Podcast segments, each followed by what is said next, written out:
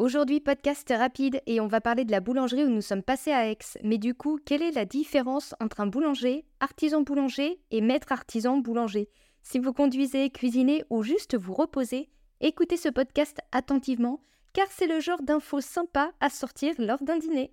Je suis Anaëlle, blogueuse et créatrice de contenu food depuis plus de 8 ans, amoureuse de ma région.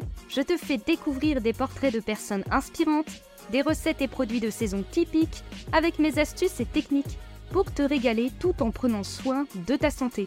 Mais aussi mes bonnes adresses culinaires et culturelles. Bienvenue dans Saveur et Découverte. Bonne écoute Au dernier podcast, je vous ai retrouvé à Aix-les-Bains, station balnéaire et thermale de Savoie. Si vous êtes de passage dans la région, vous pourrez alors découvrir ou redécouvrir le quartier historique de la ville, faire du vélo au col de la Chambotte et aller flâner sur le port ou la plage de Châtillon. Je vous ai ensuite fait découvrir la jolie histoire du restaurant Le Coin du Bois, fondé par Janine et qu'elle aura tenu pendant près de 25 ans. Avec ma sœur, nous sommes passés dans la boulangerie-pâtisserie Le Fournil de la Grotte aux Fées à Aix. Cette boulangerie, qui ne manque pas d'avis positifs sur la toile, est une boulangerie-pâtisserie. Mais savez-vous faire la différence? Entre les différentes appellations de boulangerie Je vous explique tout dans ce podcast. Comment reconnaître un boulanger diplômé qui fait lui-même son pain dans son arrière-boutique? Car oui, on peut facilement s'y perdre au final. Un boulanger. Il doit obligatoirement réaliser lui-même son pain, il peut aussi vendre de la pâtisserie et viennoiserie, mais il n'est pas tenu de les faire lui-même. Je vous avoue que quand j'ai appris ça, j'étais assez étonnée.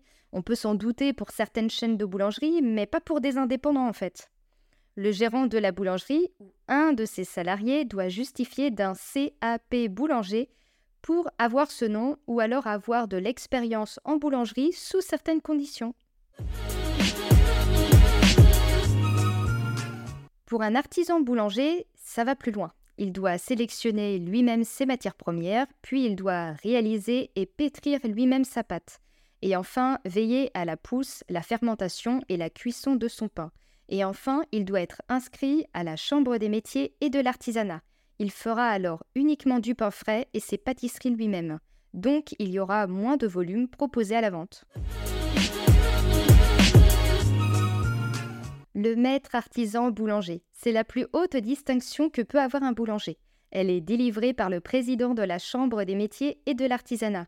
Le boulanger doit avoir un brevet de maîtrise et deux années d'expérience professionnelle. Il y a aussi la possibilité d'avoir le titre avec un diplôme équivalent ou en étant immatriculé au répertoire des métiers depuis au moins 10 ans et justifié d'un savoir-faire reconnu. Voilà, c'était le moment astuce. Si vous avez des questions ou suggestions sur ce podcast, je vous ai laissé le lien vers ma page de contact en description de l'épisode. Vous y trouverez également la retranscription complète sur le blog et plein d'idées de recettes. Si cet épisode vous a plu, merci de me soutenir en vous abonnant sur votre plateforme d'écoute préférée et en notant le podcast de 5 étoiles bien sûr. À bientôt!